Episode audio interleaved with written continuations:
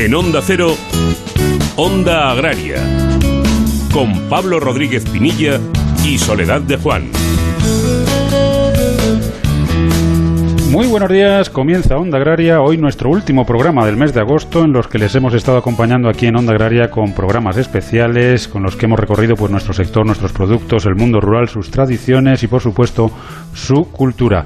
Ya saben que la semana que viene, ya el próximo fin de semana, retomamos nuestro horario habitual de 6 a 7 de la mañana, pero lo que no cambiará es que seguiremos hablando de campo y de mar. Soledad Juan, muy buenos días. Muy buenos días, Pablo, y muy buenos días a todos los amigos y a todos los oyentes de Onda Agraria.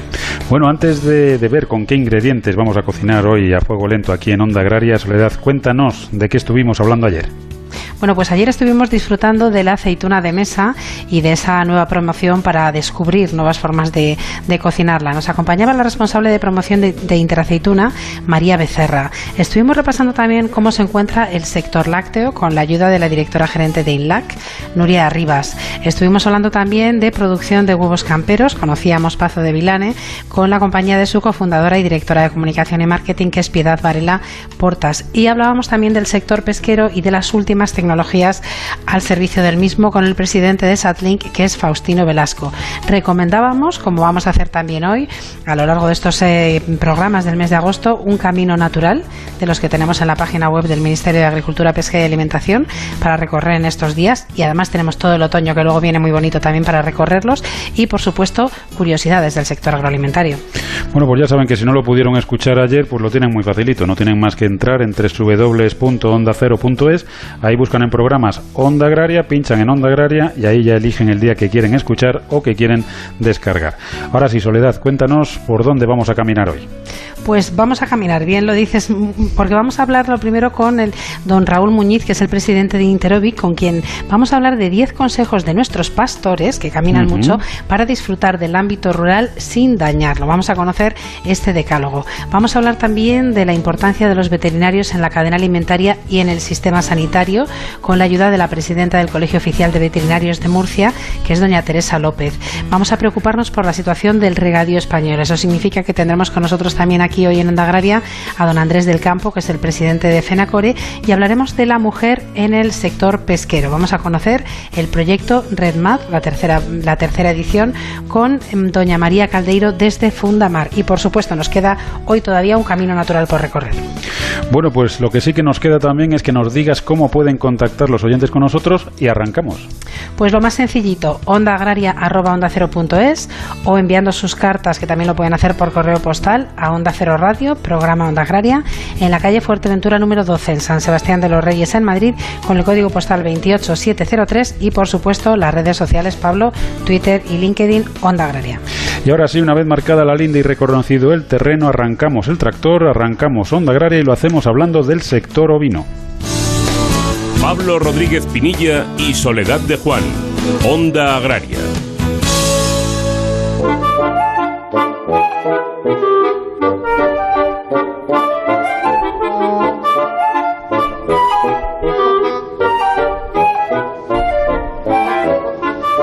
Bueno, un sector ovino, Soledad, que realmente está íntimamente ligado al, al, medio rural, ¿no? La verdad es que no se entiende el uno sin el otro y el otro sin el uno. Y de ello hay que aprovecharse y hay que disfrutarlo y hay que aprender a conocer las enseñanzas que, que nos da. Precisamente esos 10 consejos de los que nos hablabas, consejos de nuestros pastores para poder disfrutar del ámbito rural sin dañarlo. Y esta es una iniciativa que pone en marcha Interobic y vamos a hablar con su presidente, con Raúl Muñiz. Raúl, muy buenos días, bienvenido a Onda Agraria. Hola, muy buenos días. Gracias. Bueno, una muy buena iniciativa porque realmente si hay alguien que conoce el ámbito rural, desde luego esos son los pastores y también saben cómo cuidarlo. Sí, exactamente. Nuestro sector, el sector ovino y caprino, pues bueno, está situado en las zonas rurales, las, muchas veces las más despobladas, donde esa España vaciada, pues, últimamente está pidiendo un poquito de oxígeno y de, y de compañía y de que la gente eh, nos tenga en cuenta y bueno, que aunque vengan durante este verano, que vengan acompañarnos a disfrutar de, esta España rural, que bueno, pues son cuatro, son diez pautas un poquito que muchos de nosotros conocen, muchos de ellos conocen, pero bueno, es bueno recordarlo para que, para que la aprovechen y la disfruten con las mejores condiciones y, y de la mejor manera posible. Eh, ¿Cuáles son esas pautas que, se le da pues a, a, la gente que a lo mejor no está muy acostumbrada a, a, circular o a estar en el medio rural y que pues que conviene que tengan en cuenta? Bueno, pues son pautas muy sencillas. Son, eh, por, ejemplo, pues eh, respetar las señales de cuando esa señal cuando vemos eh, una vaca en una señal de, de, tráfico, pues respetar esa señal que pues, si pasa algún animal por ahí. Son antiguas cañadas, pasos de cañadas, pasos de, ganado, que esa señal implica un poquito de precaución, que si puede cruzar por ahí un rebaño de ovejas, un rebaño de cabras, en ese momento pues tener un poquito de precaución. Son también pautas como que al cruzar con su rebaño, pues siempre hay que ser paciente, un poquito paciente, eh, pensar que son animales, que no entienden de, de la, normal circulación de los vehículos y bueno, tener un poquito de paciencia y reducir la velocidad, parar y entre ellos cuando nos crucemos entre ellos pues un poquito no eh, tocar el claxon, no, eh, no instigarles con la velocidad del coche, no cualquier donde está, ya que puede producir un poquito espantar esos animales y producir pues es una, una estampida una, o que esos animales se puedan puedan dañarse.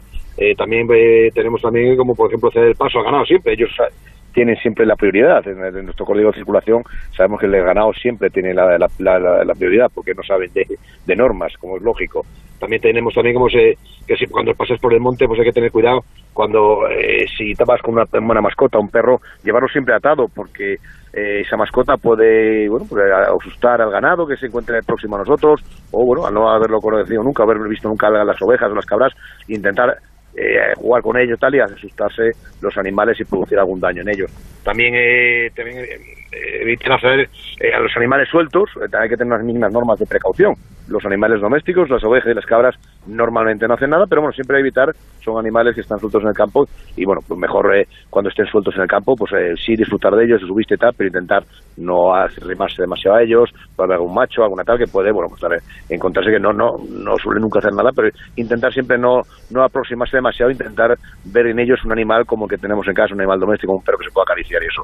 También tenemos que tener precaución con los perros pastores. Eh, eh, tenemos muchas veces situaciones un poquito, el perro está para los mastines, los perros que se cuentan en, las, eh, en los rebaños, están para cuidar al ganado, con lo cual, bueno, si nos acercamos con cualquier otro perro que tengamos doméstico o incluso nosotros, pues ellos van a defender su rebaño, van a defender su, su, su, trabajo, que es ese, defenderlo, van a, entonces, en ese sentido, pues intentar ser sus perros, eh, que, que, bueno, pues intentar evitar que el acceso a ellos no es pensar que son animales como el que tenemos en casa, como el perro que tenemos en casa, porque ellos están realizando su trabajo y su trabajo es defender al rebaño y defender al ganado al que están protegiendo. Todas esas cuestiones, bueno, pues eh, es bueno, yo creo que recordarlas, ¿no? Que muchas veces que las llevan la mayoría de nosotros las conocemos, como también, pues bueno, un poquito también el, cuando se va anda por el campo, si ahí se encuentra con pues eh, las fincas se encuentran cercadas o cerradas, se puede pasar por ellas, se puede pasar por ellas, el acceso es libre, dejarlas siempre exactamente igual que en las que nos encontramos. Si el ganadero o el pastor hace rasa cerca porque se encuentran ahí los animales, pues bueno, cuando pasemos, dejarla en la misma situación en la que se encuentra, si está abierta, dejarla abierta, y si se encuentra cerrada, dejarla cerrada, porque el, el ganadero, el pastor, el encargado de, esa explotación la ha dejado así para por algún motivo, por acceso a agua, cualquier cosa de esas. Intentar en ese sentido dejar las cosas en el campo siempre es una máxima, dejar las cosas exactamente igual que nos las encontramos. Si está abierta, dejarla abierta y si se encuentra cerrarla, al pasar nosotros cerrarla. Igual también, pues, eh, si comemos cualquier cosa, es obvio decir que bueno que recojamos todas las eh, basuras, todas las eh, desperdicios que tengamos por allí, que no, que no sean biodegradables, de recogerlos todos para que el campo lo dejemos siempre en las mismas situación en la que nos hemos encontrado. Y luego también, bueno, pues eh, que un poquito instará también a la gente que, que esté en estas zonas eh, rurales, en estas zonas, pues bueno, pues que, se acerquen a las tiendas locales y consuman productos locales de la zona, como pues el cordero, el cabrito de estas zonas donde estamos visitando, pues acercarnos a los restaurantes, a las tiendas y probar esas maravillas que tenemos en nuestra España rural, nuestras maravillas gastronómicas, que son muchas y muy variadas y inigualables. Yo creo que también es una muy buena recomendación que cuando estemos en estos sitios nos acerquemos a, a estos manjares y a estos eh, eh, productos locales de cercanía y pues, eh, producidos en la máxima sostenibilidad y la máxima convivencia con el medio ambiente en el cual estamos disfrutando nosotros. Es un poquito pues devolver un poco a la persona que cuidan durante todo el año ese medio ambiente, esas zonas rurales que estamos disfrutando, devolverle un poquito esa, ese gasto, esa, esa inversión consumiendo los productos que ellos producen. Raúl, muy, muy buenos días. Nos unimos a este, a este último consejo de, de, comprar productos locales y disfrutar de los productos que hay en la zona en las que estás. Los consejos que nos habéis ido dando a lo mejor parecían un poco de sentido común, pero realmente yo según te estaba escuchando pensaba en cosas que veo muchas veces y digo, pues a lo mejor no está tan, tan de más recordarlo, porque yo eh, en concreto vino y caprino no, pero vacuno sí que tengo muy cerca y hay gente que les da de comer. O sea, es que va con una bolsa y les da a las vacas que están al otro lado de la cerca, les lleva comida. Eh, bueno, pues esas cuestiones que, bueno, para, pueden parecer un poquito eso, yo creo que, que debemos de evitarlas. En el 99% de los casos no pasa nada, pero, pero bueno, en ese hay que evitar que ese 1% de los casos pueda pasar a cualquier accidente.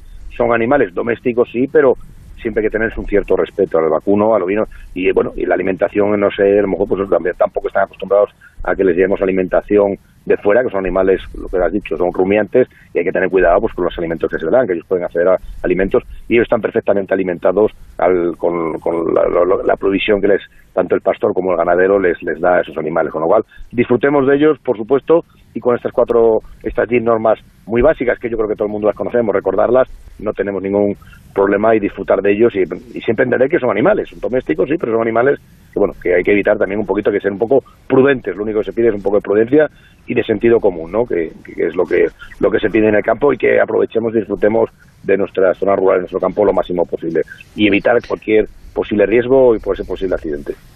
Desde luego lo que hay que hacer es este verano aprovechar ese, ese medio rural y, disfrutar del turismo nacional. Eh, Raúl, un año complicado, eh, no hemos terminado todavía, eh, la verdad es que cuanto antes acabe mejor este año porque la verdad es que empezó torcido y, no se ha enderezado todavía. Pero em, hay, que, hay que lanzar un mensaje de esperanza. ¿Cómo se encuentra el, sector del ovino, el sector del caprino después del problema del confinamiento, del problema del cierre del canal Oreca? ¿Se va recuperando poquito a poco esa, esa normalidad? Bueno, pues eh, estos son meses ya en los, que nos encontramos, eh, meses complicados. Cuando empezó lo más grave el confinamiento era un mes eh, muy importante para nosotros. Esperamos que se acabe el año cuanto antes, sí, pero que por favor, por favor se acabe con una despedida buena. En la Navidad es clave para el sector ovino y caprino. Es un momento clave para nosotros de un consumo muy importante de, de carne de, cordero y de cabrito, con lo cual esperamos que estas navidades, este otoño este invierno, las navidades, eh, esperamos que sean buenas y que, bueno que, el consumidor, el canal Oreca se recupere en lo máximo posible, si no al 100%, al 99,9% se recupere para que nuestros productos sigan haciéndose al consumidor de todas las maneras posibles y el canal Oreca, como es muy importante para nosotros, pues que el canal Oreca esté recuperado. Eh, el año muy complicado, es un año, pero vamos, yo creo que dentro del sector ovino también somos conscientes que es muy complicado para nosotros, pero a todo el entorno que nos rodea ha sido complicadísimo también para ellos. Creo que nosotros, bueno, tenemos que, que ser un poquito más positivos, hemos eh, salvado hasta ahora eh, un poquito la situación por supuesto, no como pensábamos si hubiese dado el año normalmente, pero bueno, entre las exportaciones, la apertura de los mercados, las promociones, eh, el acercamiento al consumidor, la venta online, todas estas cuestiones hemos bueno, intentado salvar un poquito y hemos salvado un poquito la, situación tan crítica en la que, la que estamos. Eh, ya digo, esperamos que el otoño y el invierno, si Dios quiere, que no sufran rebrote, no suframos rebrote, no suframos eh, de nuevo medidas drásticas y que podamos, eh, pues eso, la maquinaria nuestra económica, la maquinaria empresarial española, pues, que empiece a funcionar, que nuestro canal que esté recuperado y que nuestros productos, que son la carne de cordero y el cabrito, se sigan consumiendo y, que la Navidad sea buena para todo el mundo, que eso, si es buena para todo el mundo en, en, todos los sentidos, en el sentido de la salud, en el sentido del consumo, será buena para, para el sector ovino y caprino. Y bueno, y también decir un poquito a la opinión pública y al consumidor que, que nosotros hemos seguido durante todo el tiempo aquí trabajando para asegurar el, el abastecimiento, lo de nuestros productos vengan con la máxima calidad en el punto de venta, todas estas cuestiones que bueno que, que, cuando se pasen esto que se pasará, y estamos todos seguros que se pasará, y muy prontito que nos olvidemos de ello, de la problemática, pero no nos olvidemos de que el sector primario, el sector del vino y caprino hemos estado ahí, pues bueno, trabajando eh, para que nadie tenga un desabastecimiento de carne en, ni en sus hogares ni en sus empresas un trabajo fundamental, desde luego, el que han desarrollado los, los productores. Y ya saben nuestros oyentes, en la medida de lo posible, pues eh, hay que potenciar ese turismo nacional y hay que potenciar también consumir productos de máxima calidad, como es la carne de cordero y la carne de cabrito y todos sus, sus derivados. Así que no, no hay más que ponerse manos a la obra. No es ningún esfuerzo, ¿eh? porque está buenísima. Raúl Muñiz, presidente de Interovic, como siempre, muchísimas gracias por habernos acompañado y, hasta otro día en el que seguiremos hablando de, de este maravilloso sector del ovino y del caprino. Muchas gracias.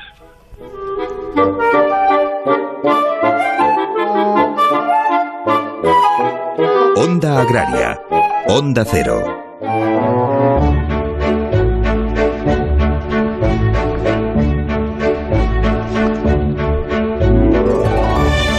Bueno, Soledad, pues este va a ser el último vals que bailemos este verano al, bueno, pues al hilo de los caminos naturales que hemos venido disfrutando. La verdad es que ha sido una delicia el repasar pues eh, algunos de los muchísimos caminos que tenemos en la, en la oferta del Ministerio. ¿Dónde nos vas a llevar hoy para poner el broche? Pues vamos a poner el broche en el camino natural del Valle del Lozoya. Este camino se compone de una ruta principal y seis itinerarios complementarios que ofrecen al viajero la posibilidad de acercarse a conocer la vertiente sur de la Sierra de Guadarrama al noroeste de la Comunidad de Madrid por un valle salpicado de ermitas ocultas entre pinares centenarios que cuenta con la presencia constante del río Lozoya y una rica biodiversidad en la que destacan especies tan amenazadas como el águila imperial o la graelsia, una mariposa nocturna única en el mundo. Ah, siguiendo este camino podemos llegar a descubrir el monasterio de Santa María del Paular. En pleno Valle de Lozoya se levanta este monasterio declarado Monumento Nacional en el año 1876 gracias a su belleza arquitectónica donde se mezclan elementos góticos y también barrocos. El monasterio tiene su origen en el año 1390, cuando Juan I, rey de Castilla, días antes de morir, mandó construir por orden de su padre Enrique II. Al año siguiente vendrían a residir en él sus, sus primeros moradores, pertenecientes a la Orden de los Cartujos, que hasta la desamortización de 1835 lo ocuparían, haciendo de él una de las grandes cartujas españolas. Desde el año 1954 el monasterio lo habita una pequeña comunidad benedictina que se ocupa de su cuidado y de su mantenimiento, así como de atender a los visitantes que nos acerquemos hasta allí. Bueno, pues la verdad es que es un magnífico broche para esta sección de los caminos naturales que hemos tenido estos programas especiales de, agosto y recordar a nuestros oyentes que estos caminos están a su disposición durante todo el año, no solamente en verano, son caminos pues con distintas dificultades, pero que todos ellos se pueden practicar pues desde luego en otoño y en buena parte del invierno y que vamos a decir en la primavera. Es decir, lo que hay que hacer es utilizarlos, disfrutarlos y aprender de ellos y bueno, pues pues conocer mejor todo el medio medio rural, el medio natural y toda, toda la historia y la cultura que, que acompaña a estos caminos, ¿no? que la verdad es que es una auténtica maravilla, ya saben, a su disposición en la página web del Ministerio de Agricultura en la parte de Desarrollo Rural.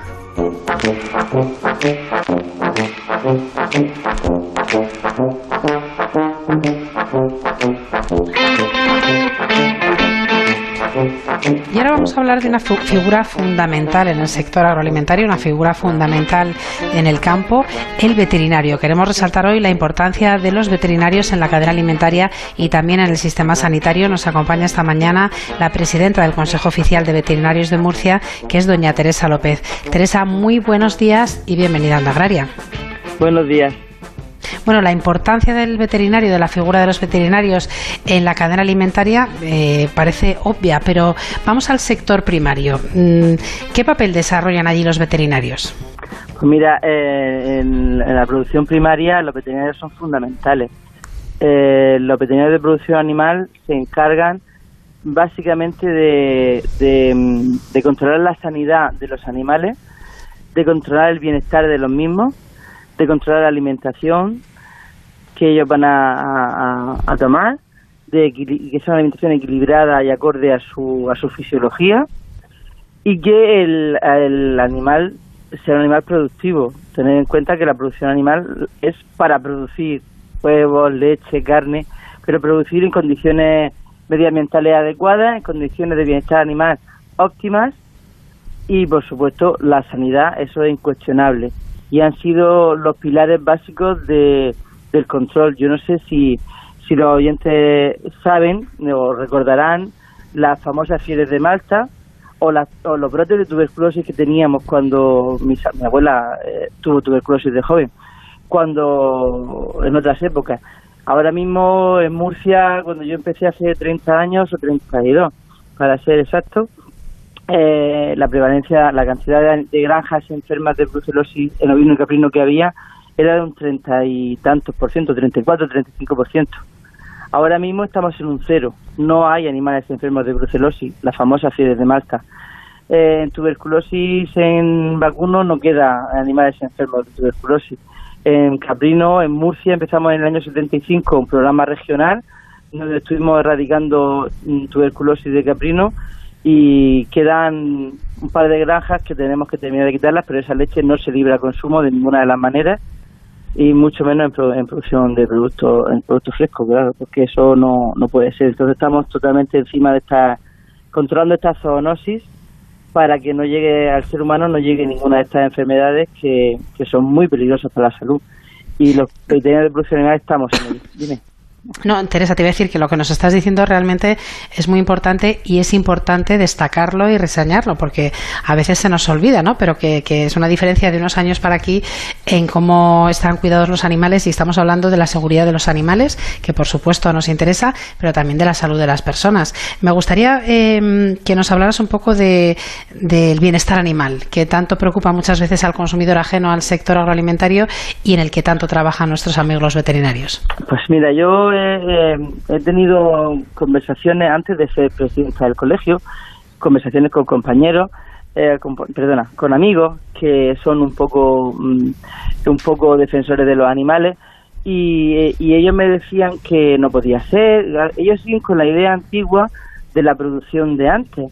Los animales, yo siempre digo lo mismo, los animales si no están bien alimentados, no están bien cuidados, si tienen frío, si tienen hambre, no producen.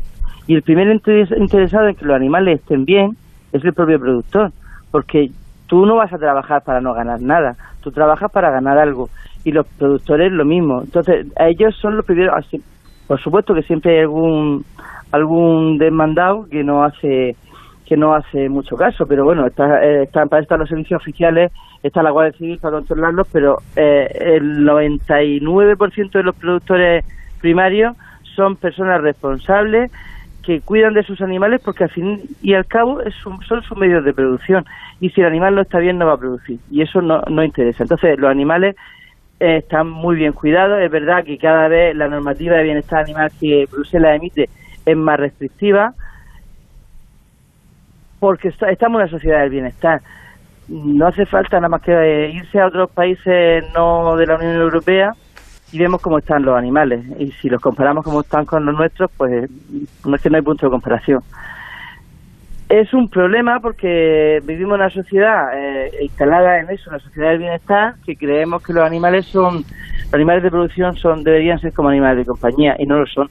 Pero también es cierto que, que viven en unas condiciones de salubridad, de sanidad, de bienestar, de, control de temperatura, control de, de, su atmósfera, controlada la alimentación, todo eso es básico para la producción y el ganadero, por supuesto, lo, lo, lo ejecuta y lo, y lo lleva a cabo porque necesita producir.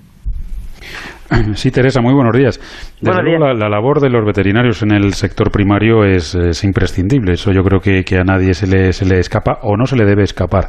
Pero también su, su presencia en la cadena agroalimentaria, en lo que es ya el sistema sanitario para garantizar que bueno pues eh, digamos que todos los alimentos que pasan a la cadena alimentaria pues lo hacen en un perfecto estado. Hombre, por supuesto, nosotros los veterinarios de producción primaria están controlando los animales mientras están vivos, pero esos animales, una vez que, eh, una vez, o la carne o la leche, una vez que pasa a, van a, ser vendidos para consumo humano, hay controles veterinarios en mataderos, controles veterinarios en industrias cárnicas, cualquier industria relacionada con la carne, la leche o, o derivados de la leche, hay un veterinario controlando eso y, y, y, hay mucha a, pesar de todos los controles en la producción primaria pues claro te puede parecer pues un hígado que haya que haya aparecido con algún parásito que no, no haya funcionado bien los antiparasitarios te pueden aparecer cosas que no te gustan y bueno pues los decomisas esos, esos canales no, no se libran a consumo. Están absolutamente todo está controlado por un veterinario pues ha trabajado mucho Teresa en, bueno en mejorar todo el, sistema, pero siempre queda algo por ahí que, pendiente que, es digno de mejoría. Eh, ¿Cuál crees tú que es esa tecla que deben tocar todavía el sector veterinario para seguir mejorando? Pues mira, ahora mismo tenemos varias varias varias cosas. Eh, por lo menos yo tengo varias cosas en la cabeza. Una de las cosas es el tema del medio ambiente. El tema del medio ambiente está muy no está no no estamos los veterinarios demasiado metidos en ese tema pero es un tema que al fin y al cuenta al fin y al cabo no, nos afecta muchísimo porque toda nuestra producción nuestro nuestro yo tengo un problema porque hace muchos años hice un curso de auditorías medioambientales y nos decían, por ejemplo, que los estiércoles de los purines eran un subproducto porque se reutilizaban. Ahora la tendencia actual es decir que es un residuo. Pues no, es un subproducto. Si yo lo aplico en condiciones sobre la tierra, estoy mejorando la humedad de la tierra, estoy mejorando la materia orgánica de la tierra y estoy mejorando la producción agrícola de esa tierra. Y los veterinarios tenemos que estar en eso también. Y luego tenemos un reto muy, muy grande que es que la sociedad sepa lo que estamos diciendo. Yo esto lo cuento en el campo y todos los ganaderos, todas las zonas, las, zonas rurales saben de lo que estamos hablando. Pero lo cuentas en la ciudad y es muy difícil de explicar. Tú pregunta, a ti te pregunta, tú dices que eres veterinario y lo primero que te preguntan no tienes la clínica de perros. Y tú dices, no, mire usted, yo no tengo una clínica de perros, yo trabajo con los animales para que usted se los pueda comer con sal, con sal, que los animales sean salubres, que no tengan resto de antibióticos, que los animales vivan en condiciones. Y, esos son dos retos muy importantes. El tema de introducir el sector veterinario en el medio ambiente, eh, controles de medioambientales de las instalaciones, y el otro reto es que la sociedad nos conozca como tal y como profesión sanitaria que somos. Bueno, ese es un reto que, tenemos compartido, yo creo que gran parte del sector agroalimentario, ¿no? Acercar la producción de alimentos a, lo que ahora hemos empezado a denominar urbanitas, porque bueno, al final son nuestros consumidores y todos tenemos que conocernos un poquito mejor. Teresa, ¿qué mensaje le mandamos a los veterinarios de Murcia esta mañana o a la sociedad de Murcia para que os conozca un poquito mejor? Pues a la sociedad de Murcia le mandamos el mensaje básico tienen que confiar en, que los alimentos están bien controlados, tienen que confiar en su veterinario, eh, en sus veterinarios de animales de compañía. No pueden dejar, porque las mascotas, al fin y al cabo, están en nuestras casas de manera diaria y tienen que confiar en ellos, tienen que, eh, tienen que mm, dejarse guiar, porque ahora tenemos un problema compartido con muchos médicos y es que la gente mira en internet y, y piensan que saben más que tú y, y, y el famoso doctor Google, ¿no? Claro, yo, yo le llamo San Google, pero bueno, me da lo mismo. al final, al final eh, es que no, no puedes venir haciéndome un diagnóstico porque no sabes, porque no tienes los medios, porque para eso están los profesionales. A ti no se te ocurre decirle a un, medio, a un médico digestivo, mire usted vengo porque tengo una úlcera gástrica. Pues mire usted, por medio de pues, pues tendré que hacerte una, un, tendré que tendré que mirarlo, ¿no? Y sin embargo, veterinarios sí se atreven a decirte, eh, hacerte un diagnóstico de, de lo que pasa sin, sin más. Y ahora te digo, cuando cuando te dicen, pues tuvimos un problema hace poco porque una, una señora alemana vio una oveja en el campo Cartagena de Murcia eh, pastando y llamó a la Guardia Civil porque decía que las ovejas tenían calor. Pues claro que tienen calor, hacían 40 grados a la sombra, pero las ovejas estaban pastando, claro que es que... Entonces, eh, eh, todo esto de la gente tiene que saber lo que, que, que tenemos unos equipos profesionales maravillosos, grandísimos profesionales, y que hay que dejarse aconsejar y dejarse guiar por ellos, que nadie, ninguno de los veterinarios que estamos ejerciendo vamos a mirar por el mal de, de, de, ningún cliente o ganadero o, no sé, o cualquier de la sociedad, sí, al final los animales para ellos. Sí. Teresa, pues muchísimas gracias por haber madrugado esta mañana con nosotros y un abrazo esta mañana para los veterinarios, en especial para los de la región de Murcia. Muchas gracias. Saludos.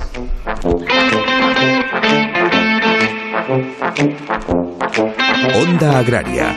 Onda Cero.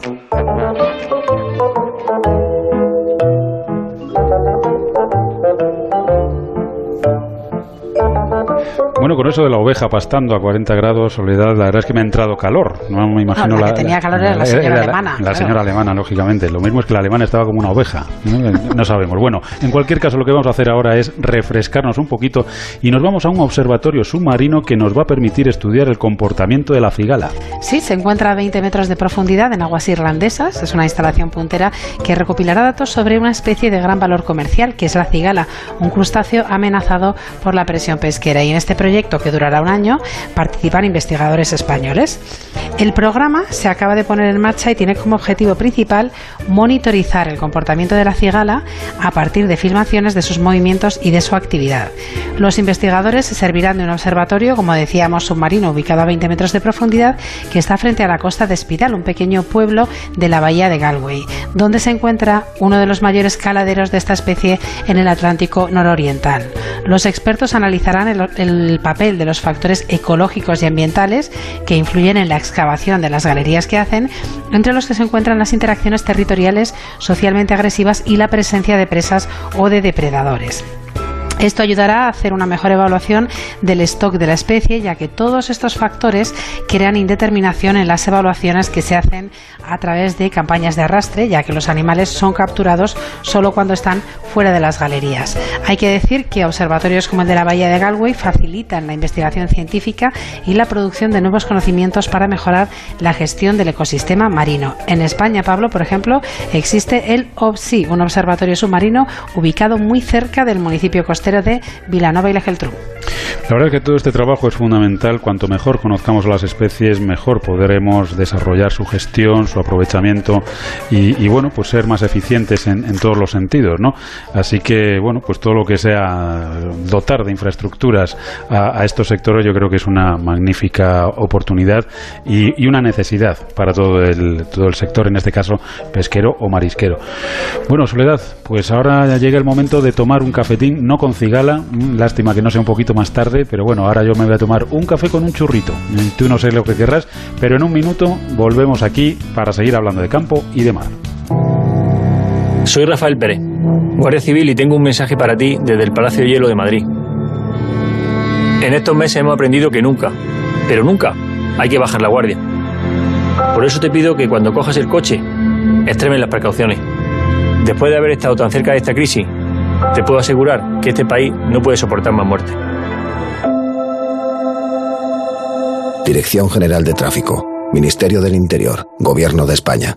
Agricultor, sácale todo el partido a tu cosecha con agrocomparador.com. Recibe ofertas de compra a través de nuestra plataforma y elige aquella que sea más beneficiosa para ti, sin gastos, sin comisiones y sin compromiso.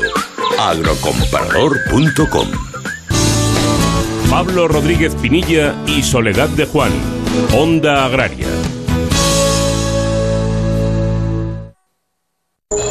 Año 2047. Antena 3. Noticias. Con el holograma de Matías Prats. Carlos Alsina suma un nuevo reconocimiento a su intachable carrera. El director y presentador de Más de Uno ha sido galardonado con el premio Ondas al mejor jingle. Es un premio que estaba cantado. Yo desayuno con más de uno, así que no falte este Carlos Alsina suma ya 15 caballitos alados, aunque todavía se recuerda su apogeo de la temporada 2020-2021 cuando consiguió en un mismo año el premio Pulitzer, el Nobel y el Emmy. La pasada temporada estuvo bien, pero la mejor está por llegar. El 31 de agosto vuelve al SINA. Cuando confías en Securitas Direct, cuentas con protección total, dentro y fuera de casa, con miles de profesionales de seguridad especializados en situaciones de robo y emergencia, con la compañía de alarmas en la que más personas confían, la más recomendada y los clientes más satisfechos. Securitas Direct, expertos en seguridad. Llama ahora al 945 45 45 o calcula online en securitasdirect.es. Diego, ¿cómo te ha ido la cosecha este año? Hola Juan, la cosecha ha sido buena y gracias a agrocomparador.com ya estoy recibiendo ofertas para venderla. ¿Agrocomparador.com? Sí es una nueva plataforma que pone en contacto a vendedores y compradores de forma directa. Es súper sencillo, gratuito y te asesoran en el precio de venta. Pues tomo nota. Agrocomparador.com. Eso es, agrocomparador.com y sácale partido al campo. Pablo Rodríguez Pinilla y Soledad de Juan. Onda Agraria.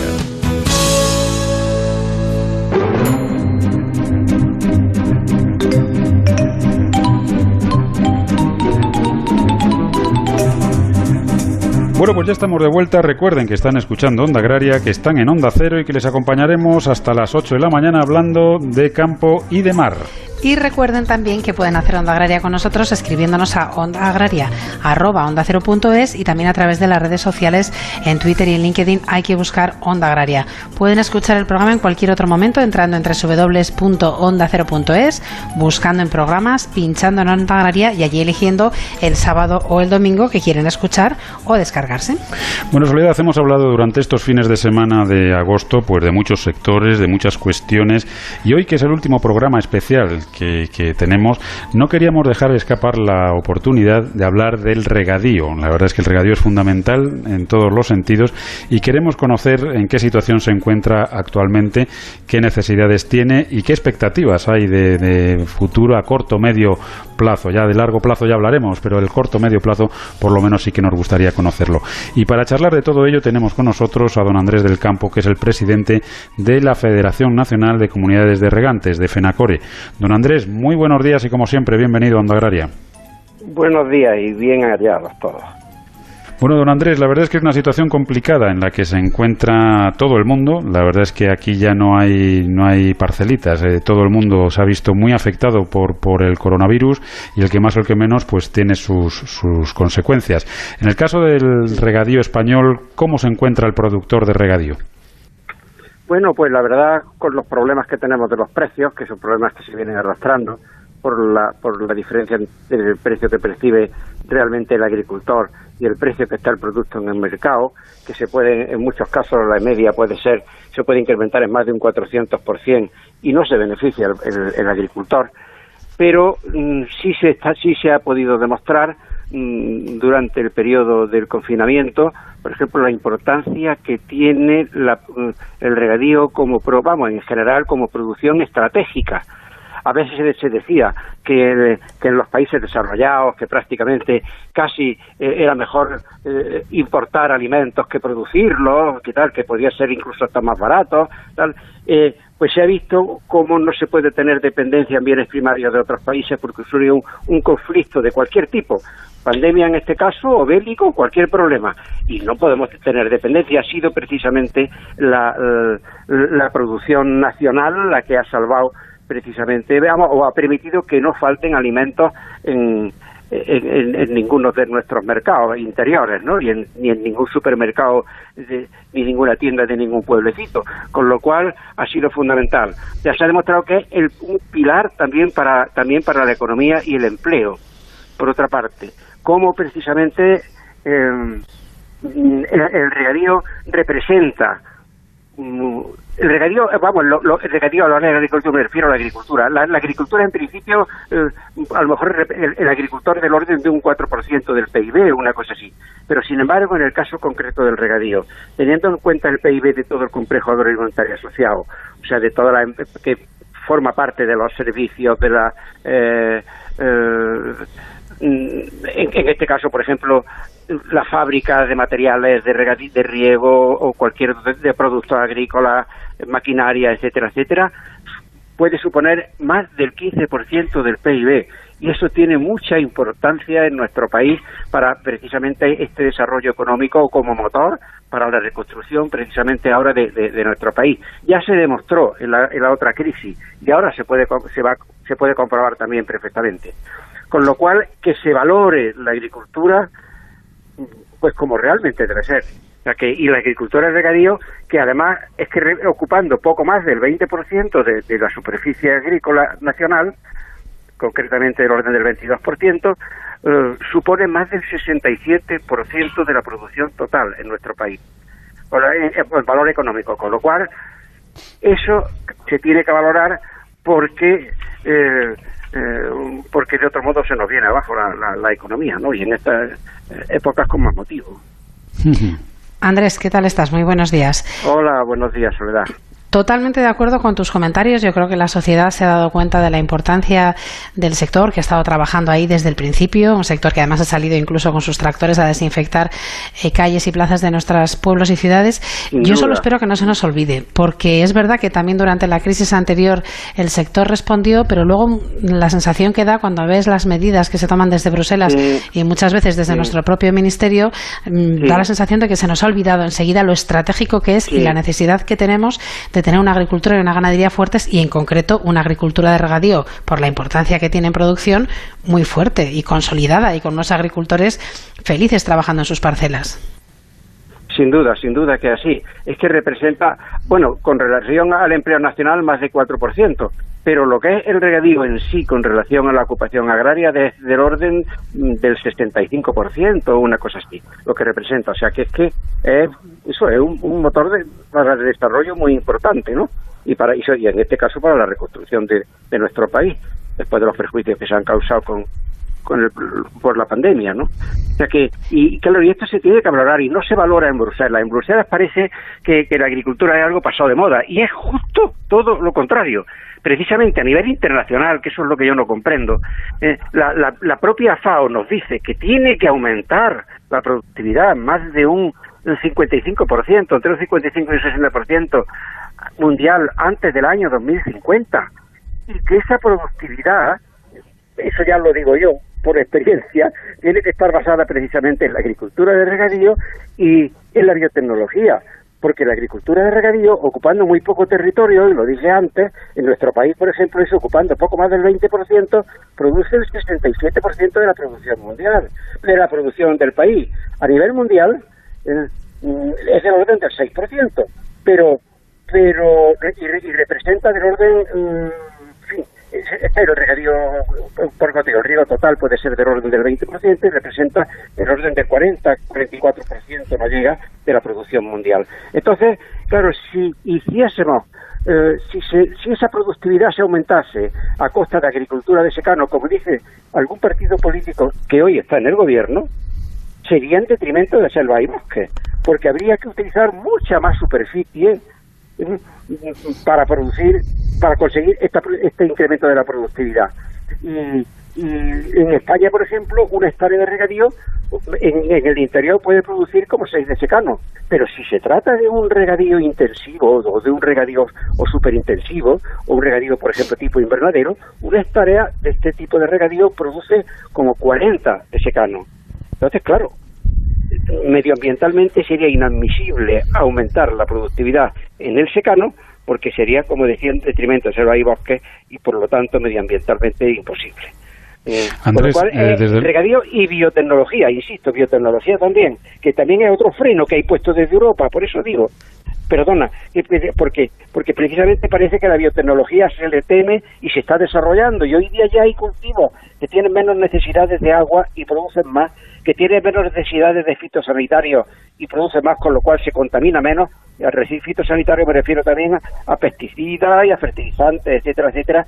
Y el camino va por ahí. Y el reto que tiene que superar la agricultura está enfocado en este sentido. Guste o no guste, y las políticas europeas no van por este camino. Desde luego la biotecnología es un tren que no puede dejar pasar la Unión Europea. Ya lo ha cogido con demasiado retraso y ha dejado pasar demasiados vagones con los transgénicos y ahora desde luego con todas las tecnologías nuevas que llegan, tipo CRISPR, la verdad es que la Unión Europea tiene que, ser coherente y, subirse a ese tren sin dudarlo, porque sus competidores desde luego se han subido hace muchos años. Andrés, eh, hablamos de regadío y hablamos de producción de alimentos, eso está claro, pero sin embargo ahora mismo la gestión del agua pertenece al Ministerio de Transición Ecológica. Em, ¿cómo, ¿Cómo se encuentran los regantes en esta situación? Bueno, pues la verdad es que nos encontramos bastante desubicados. Creemos que no estamos en nuestro ministerio, así te lo digo con franqueza, porque porque precisamente, y lo estamos viendo ahora, los borradores de los planes hidrológicos, la revisión que se está haciendo ahora, casi lo que menos preocupa es la atención de las demandas cuando tendría que ser lo fundamental. O sea que, eh, no solo son objetivos medioambientales lo que hay que contemplar, que por supuesto la calidad de las aguas es, fundamental y del medio ambiente estamos de acuerdo, pero las demandas es el, número uno. Hay incluso, por ejemplo, los planes hidrológicos, los borradores actualmente existentes, eh, hay cuencas que a lo mejor obras que estaban ya aprobadas y que estaban pendientes de ejecución e incluso con presupuestos de los presupuestos generales del Estado, ahora la renovación las dejan fuera. O sea, como si hace siete años, o sí, eh, esas obras eran necesarias y ahora que las condiciones climatológicas son peores o son más desfavorables, ahora parece que sobran. En ese sentido. Entonces, en ese sentido ya le hemos hecho una llamada al Ministerio de Medio Ambiente clara, que por ese camino eh, habrá una oposición total de los usuarios en España a la planificación hidrológica que se pretende ahora aprobar en las diferentes cuencas. y, y en, esa fase estamos. Precisamente hasta el 30 de octubre termina el periodo de alegaciones a los planes hidrológicos. Y claro, o se cambia un poco el criterio y se considera y se le da la importancia al regadío que tiene y sobre todo esas demandas, o por ese camino, al menos los regantes, si vamos, es muy forzado, no, pero no colaborando como, como siempre hemos colaborado eh, apoyando a las confederaciones hidrográficas en los planes hidrológicos de las cuencas. Bueno, pues esperemos que lleguemos a, un equilibrio y que, desde luego se tenga en cuenta pues el parecer de, todas las comunidades de regantes, de todos esos usuarios que son fundamentales, ya no solamente en el aprovechamiento, sino para cuidar de él, que yo creo que hay veces que, se olvidan de, ese asunto. Don Andrés, estaríamos horas hablando de, regadío, nos han quedado muchísimas cosas en el tintero, pero bueno, a partir de esta semana que viene ya empieza la nueva temporada en Onda Agraria, así que tendremos muchas oportunidades para seguir reparando, eh, repasando perdón, las oportunidades, las necesidades y las expectativas de los regantes españoles. Como siempre, un saludo, muchísimas gracias por habernos acompañado y hasta otro día. Igualmente, muchas gracias a ustedes. Hasta otra, ocasión. Pablo Rodríguez Pinilla y Soledad de Juan, Onda Agraria.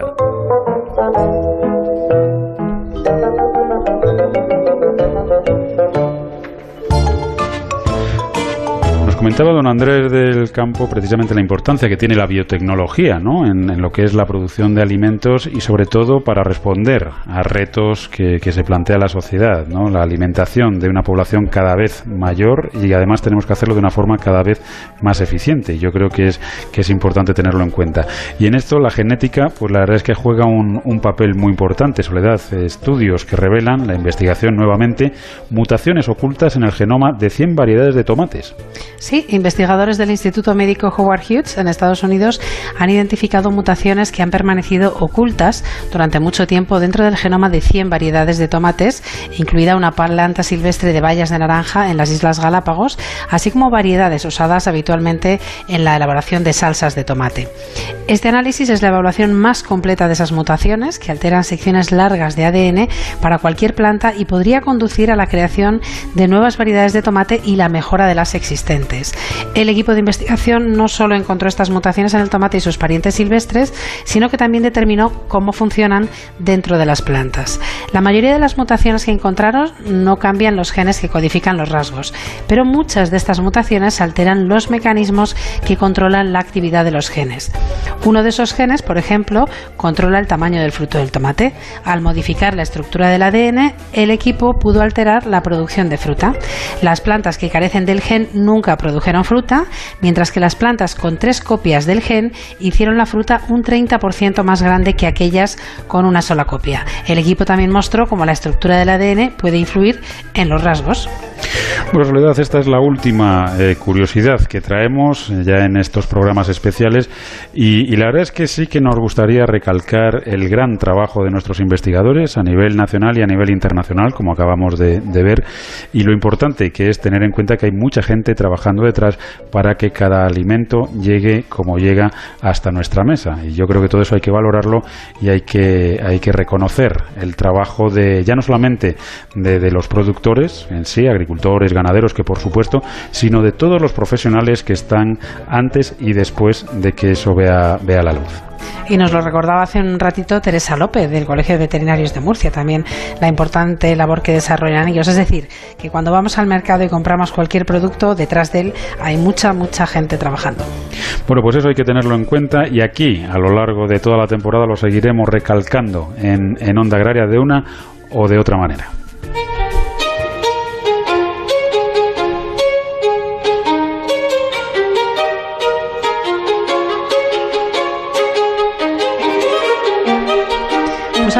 Pablo, a la marea, sección que dedicamos al sector pesquero y hoy tenemos una protagonista, la mujer dentro de este sector. Queremos conocer además un proyecto, el proyecto Redmar. Nos acompaña esta mañana doña María Caldeiro desde la Fundación Fundamar. María, muy buenos días y bienvenida a Onda Agraria. Buenos días. Bueno, me gustaría lo primero, María, que nos presentaras Fundamar. Bueno, pues Fundamar es la Fundación para la Pesca y Marisqueo compuesta por la patronal Cooperativa de Armadores del Puerto de Vigo y los sindicatos Comisiones Obreras y UGT. Es una fundación de carácter paritario que tiene en estos momentos 10 años, ¿no? Se constituyó en el 2010, o sea que estamos eh, de aniversario este año. Bueno, pues felicidades y enhorabuena por ese aniversario. María, hoy queríamos hablar de la mujer en el sector pesquero eh, y del proyecto Redmar, creo que es la tercera edición. Pero bueno, antes de entrar en eso, ¿qué importancia tiene la mujer en un sector como es el de la pesca Bueno, pues el sector del mar es, es, es mujer, ¿no? Es, es mujer eh, por sus cuatro costados. Eh, si pensamos en el mar, pues eh, mm, vemos a mujeres en el sector del marisqueo, en el sector de las de las rederas, eh, mujeres eh, clasificando y limpiando el pescado, mujeres en, lo que tiene que ver todo con la transformación. Eh, lo que pasa que usted hacía referencia a un proyecto concreto que tenemos nosotros, el proyecto Redmar, que, que es justamente en, en, un área donde la presencia de la mujer, pues de alguna manera no es tan visible y, y tiene dificultades a veces para acceder a una primera oportunidad, ¿no? Que es su trabajo a bordo de los buques pesqueros. Bueno, pues vamos a conocer entonces en qué consiste este proyecto Redmar. Eh, Redmar es un proyecto que se pone en marcha en su primera edición en el 2013 y, y, lo que pretendía era evaluar las posibilidades de la inserción de las mujeres a bordo de los buques.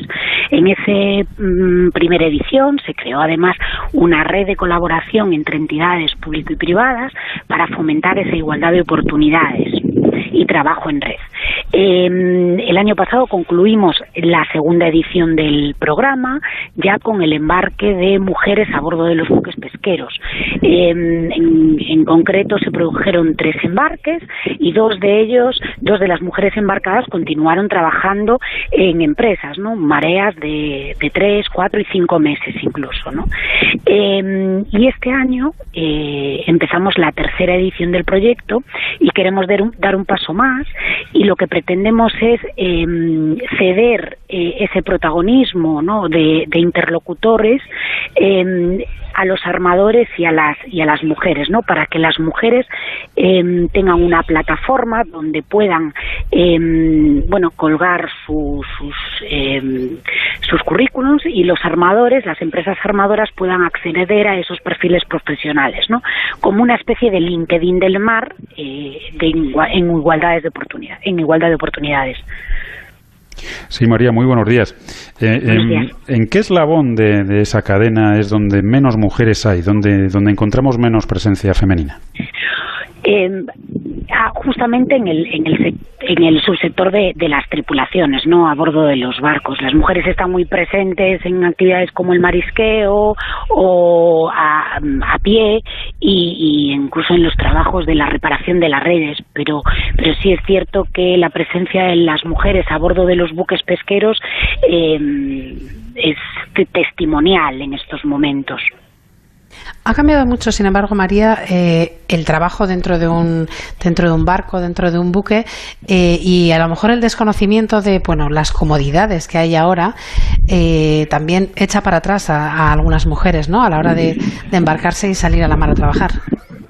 Bueno, eh, sí es cierto que se han identificado, ¿no? Barreras como tiene que ver eh, con la habitabilidad, ¿no?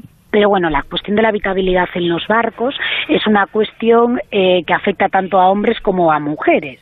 Uh -huh. Incluso el tema de la conciliación, ¿no? Se plantean como barreras. Eh, sin embargo, las mujeres que quieren trabajar a bordo de los buques y que, y que se forman para ello en las escuelas náutico-pesqueras conocen eh, todos los hándicaps o, o, o, o, las comodidades o no comodidades que puede tener el sector. No, son ellas mismas las que dicen que que, que, su principal barrera eh, no es esa, sino a lo mejor la falta de esa primera oportunidad. Y, y, afortunadamente son cada vez más los, los armadores pues que no, que no ven impedimento para que una mujer vaya a bordo de los barcos, al contrario, ¿no? Eh, hay muchos que lo ven incluso como, bueno, pues como una... Mmm, una diversidad dentro de los equipos y algo algo que puede generar cambios en positivo. Eh, María, vamos mejorando, es decir, eh, las generaciones más jóvenes ya van viendo la incorporación de, de, las mujeres pues a estas tripulaciones, al sector pesquero en general, con más normalidad.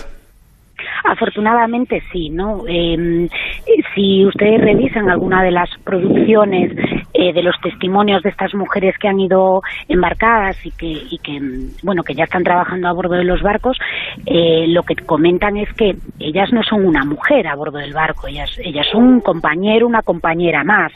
Em, las tripulaciones y sus compañeros a bordo em, no las ven como mm, ajenas, no las ven como la figura de la mujer, no, sino que la ven como es más em, ese, ese estereotipo, ¿no? Que, que, que se nos que se les impone más que, que la realidad propia de, del trabajo a bordo.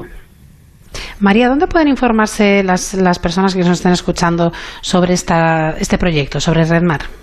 Sí, bueno, pues el proyecto puede acceder, por supuesto, a través de, mm, de, nuestra página web o contactando con nosotros en Fundamar, o si no, el proyecto dispone de una propia plataforma que es redmar.es y ahí tienen su portal de empleo y yo animo a todas aquellas mujeres que sean que tengan formación en, en, en bueno, formaciones en náutico pesquera y que quieran trabajar a bordo de buques pesqueros, que nos contacten y poder formar parte de esta red.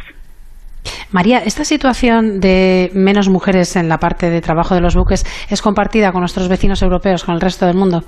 Sí, sí, sí, es compartida. Es generalizada. Sí, sí es generalizada, sí.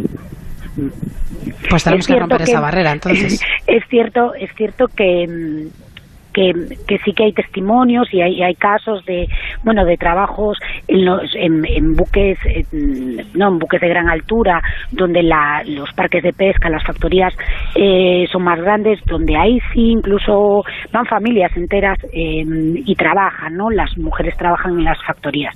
Pero es una cuestión generalizada eh, que la presencia de la mujer a bordo de los barcos es testimonial. Cada vez es más pero en la figura de observadora o bióloga. Y entonces las tripulaciones ya empiezan a estar más habituadas. Y el proyecto tampoco pretende, nosotros no pretendemos que haya más mujeres en los barcos porque sí, sino lo que nos gustaría no es alcanzar esa igualdad y esa mm, igualdad de oportunidades real, que, que una mujer que se quiera dedicar al sector pesquero y a trabajar en los buques que tengan las mismas oportunidades que un hombre. María, ¿y qué le decimos a esas mujeres que nos están escuchando ahora mismo y que realmente, pues, pues su ilusión, su esperanza, su, su bueno, su deseo es trabajar en un, en un buque? ¿Qué, qué consejo les podemos dar? Bueno, tampoco soy nadie para darle consejos, ¿no? Pero que, pero que, mmm, que sigan siendo así, que sigan siendo valientes, que, que si organizaciones como nosotros eh, podemos contribuir a, a, a, generar esa oportunidad, que se acerquen a nosotros sin ningún miedo y que, y que llamen a las puertas porque alguna se abrirá y, y conseguirán eh, lo que se proponen, claro. Pues seguro que sí. María Caldeiro, desde Fundamar, muchísimas gracias por haber estado con nosotros esta mañana y hasta otra ocasión que seguiremos hablando de, de pesca y de mujeres en el mundo del pesquero. Muchísimas gracias a vosotros. Bueno, desde luego importante, Soledad, la presencia de las mujeres, no solamente en el sector pesquero, sino en la sociedad en general. Yo creo que, que, eso lo tenemos que tener con total normalidad y lo que nos debe sorprender es que no haya mujeres en todos los puestos pues con igualdad de condiciones. ¿no? Yo creo que eso debería ser ya lo, lo realmente sorprendente. ¿no? Sí, eso es lo que nos decía María, simplemente igualdad de oportunidades. Luego ya que tengan la opción de ir a trabajar esos buques, aquellas a las que les gusta el sector pesquero, que es un sector muy bonito, ¿eh? del que hablamos mucho aquí en Andagraria. Es un sector duro, desde luego, pero, pero bueno, es un sector muy bonito, como otros muchos. Yo siempre que, me dicen que la agricultura, o que en este caso la pesca, es, es duro, digo, pues no sé si es más duro que estar ocho horas, por ejemplo, en una fábrica eh, de pie, en una cadena de montaje poniendo un tornillo, por ejemplo. ¿no? Yo no, lo sé, habría que hablar de la dureza. Otra cosa es rentabilidades, eh, que es otra historia y que también habrá que, que revisarlo. Pero bueno, en caso, un, una necesidad, una reivindicación que aquí atendemos, en este caso para el sector pesquero, pero que siempre ¿no? la mujer ha estado presente en Onda Agraria y desde luego lo va a seguir estando. Bueno, Soledad, pues ahora sí que sí se acaban los especiales de, de Onda Agraria en este mes de agosto y ya la semana que viene pues empezamos pues el curso ordinario, ¿no? La temporada eh, con mucha ilusión, por supuesto, y con el horario habitual, ya saben, de 6 a 7 de, de la mañana. Si quieren que estemos de 7 a 8 todo el año, pues no tenemos más que, mandar cartas y cartas y cartas y cartas y más cartas y redes sociales, redes sociales para, para ver cómo lo, lo, podemos hacer. Pero en cualquier caso, encantados de, de, retomar una nueva temporada, ya saben, de 6 a 7 de la mañana aquí en Onda Agraria, en Onda Cero, eh, sábados y domingos para hablar, pues como siempre, de lo que nos gusta, de campo y de mar. José Luis Gómez estuvo en el control técnico a los mandos de la cosechadora. Soledad, que pases un buen domingo y hasta el próximo sábado. Hasta la semana que viene a todos. Bueno, pues ya saben que Onda Agraria es el programa para los que trabajan en el campo y para aquellos a los que les gustaría hacerlo. Nos vamos y recuerden que estén donde estén, díganlo. Yo escucho Onda Agraria. Les esperamos el próximo sábado, acuérdense, de 6 a 7 de la mañana, aquí en Onda Cero, en Onda Agraria, para seguir hablando de campo y de mar.